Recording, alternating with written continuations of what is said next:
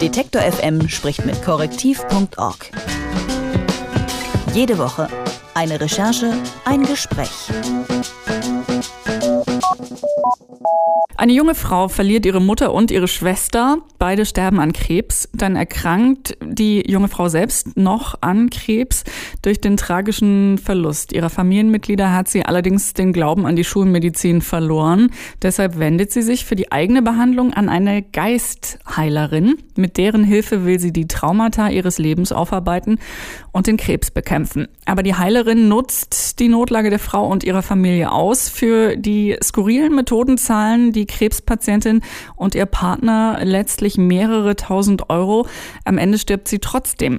Christio Beutev ist freier Medizinjournalist und hat die Geschichte der jungen Frau für korrektiv.org recherchiert. Er hat ihr den Namen Maria Siegner gegeben, denn sie soll anonym bleiben. Ich sag Hallo Christio. Hallo Doris.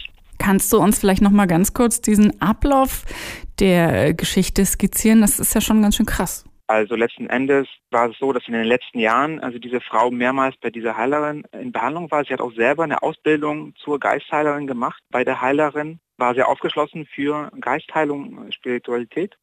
Und als sie dann selber Krebs hatte, ähm, hat sie sozusagen Schulmedizin kaum in Anspruch genommen, sondern hat sozusagen sich sehr auf diese Heilerin verlassen.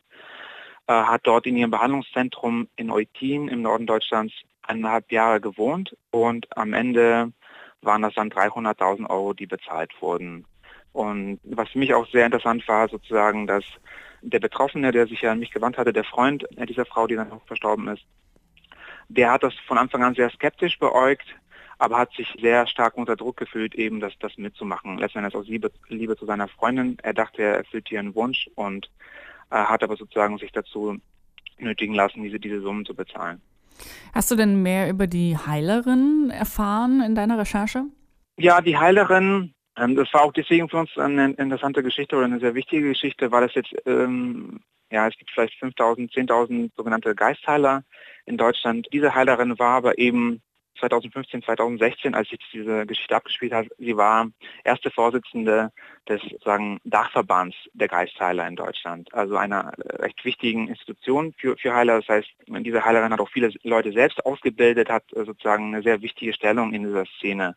Und das heißt, wenn sozusagen äh, sie so eine, so eine Geschichte eben abzieht, dann ist es, äh, deutet es auf einfach ein tieferes Problem hin mit Geistleitern insgesamt und der fehlenden Regulierung. Maria Siegner ist ja 2016 gestorben und hat bis zu ihrem Tod daran festgehalten, dass sie mit Hilfe dieser Geistheilerin oder dieser Methoden wieder gesund werden könnte. Wie läuft denn sowas ab, so eine Behandlung in diesen Kreisen? Also Maria Siegner hat immer auch mit sich gerungen, das habe ich jetzt so nachvollziehen können. Und am Ende hat sie dann ähm, doch eingesehen, dass, dass das wohl der falsche Weg war.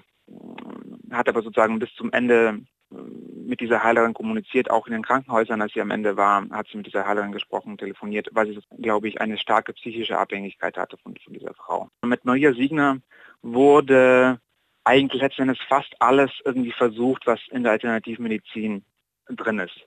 Also ich habe da sozusagen Belege über die Rechnungen, die gestellt wurden äh, wegen der Behandlung drin und da, war, da ist irgendwie alles drin. Da ist sozusagen von, von Homö sogenannter homöopathischer Krebstherapie, Weihrauchbehandlung, Vitaminbehandlung, bis hin eben zur sogenannten Geistheilung irgendwie alles drin. Geistheilung ist letzten Endes die Vorstellung, dass durch Kommunikation mit dem Göttlichen oder mit einer äh, höheren Kraft Energie an den Patienten zum Beispiel übertragen werden kann und diese Energie den irgendwie dann so repariert, dass er sich dann selbst heilen kann von der Krankheit.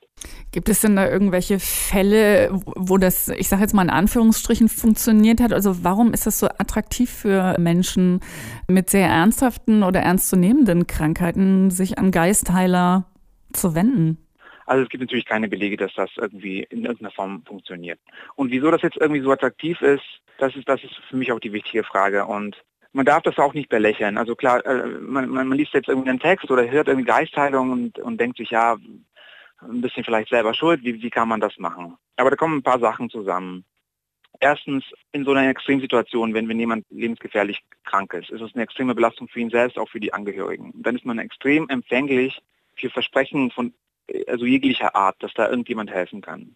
Zweitens, auch in der Kriegsmedizin, aber insgesamt sozusagen in der wissenschaftlichen Medizin machen Menschen auch nicht nur positive Erfahrungen mit den Ärzten zum Beispiel. Ja, Ärzte haben wenig Zeit, ähm, handeln einen ein bisschen so ab und können es auch vielleicht nicht erklären, was, was da los ist. Und dann ist aber so der Heiler, der nimmt sich ganz viel Zeit, hört einem zu und sagt zum Beispiel, ja, dass der Krebs vielleicht daher rührt, dass man dieses oder jenes äh, Problem hat äh, in der Vergangenheit zum Beispiel, dass man das irgendwie lösen kann. Also ähm, da fühlt man sich willkommen, da wird man, äh, fühlt man sich ernst genommen und dann kriegt man auch so eine Geschichte präsentiert, die irgendwie Sinn macht. Also scheinbar auch nicht nur, dass da irgendwie zufälligerweise jetzt irgendwie Zellen mutiert sind und äh, man es ein bisschen auch sozusagen Pech gehabt hat. Also das ist das Zweite. Und das, das Dritte würde ich sagen, einfach dieser Wunsch nach, nach Ganzheitlichkeit, nach Spiritualität, der, der bedient wird. Also dass man eben nicht nur jetzt durch Medikamente irgendwie geheilt werden äh, soll, sondern eben durch so eine ganz so, sogenannte ganzheitliche Behandlung. Also ich glaube, diese drei Sachen machen, machen so eine Geistheilung oder auch andere alternativmedizinische Methoden zum ersten Blick attraktiv aber sie, sie helfen meistens nicht und, und man sieht auch, wie in diesem Fall können auch extrem teuer sein. Du hast die Angehörigen äh, auch schon erwähnt, beziehungsweise im Fall von Maria Siegner ja ihren Partner, ihren Freund, der gesehen hat, wie seine todkranke Freundin von dieser Geistheilerin behandelt wird, sehr lange eben anstatt von Ärzten und eben nicht vielleicht im Zusammenhang. Er hat auch dafür sehr viel Geld mitbezahlt. Warum hat er das mitgetragen und so lange zugeschaut? Ja, das ist auch so eine ähnliche Geschichte. Das war der Wunsch seiner Freundin, Freundin erstens und er hat eben gedacht, er, er tut ihr was Gutes, er erfüllt ihr ihren Wunsch, wenn er das mitmacht. Er hat natürlich eigene Vorstellungen gehabt, er hat äh, gedacht, okay, sie, sie kann jetzt bei dieser Geistheilerin wohnen, aber man kann ja versuchen, auch äh, schulmedizinische Behandlungen durchzuziehen. Das ist aber immer gescheitert. Also er hat das so empfunden, dass die Heilerin das nicht gern gesehen hat letzten Endes.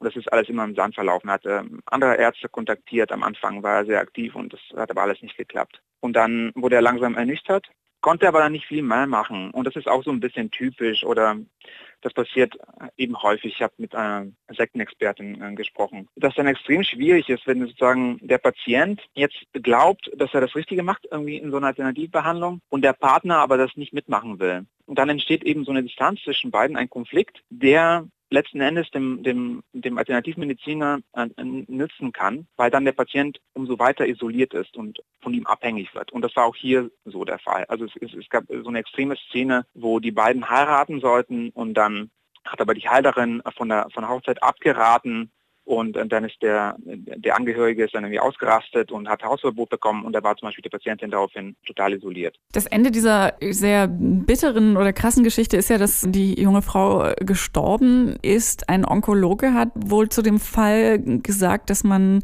nach der ersten Diagnose 2012, wenn man da konsequent behandelt hätte, hätte man möglicherweise eine Chance auf Heilung auch äh, gehabt für diese Frau.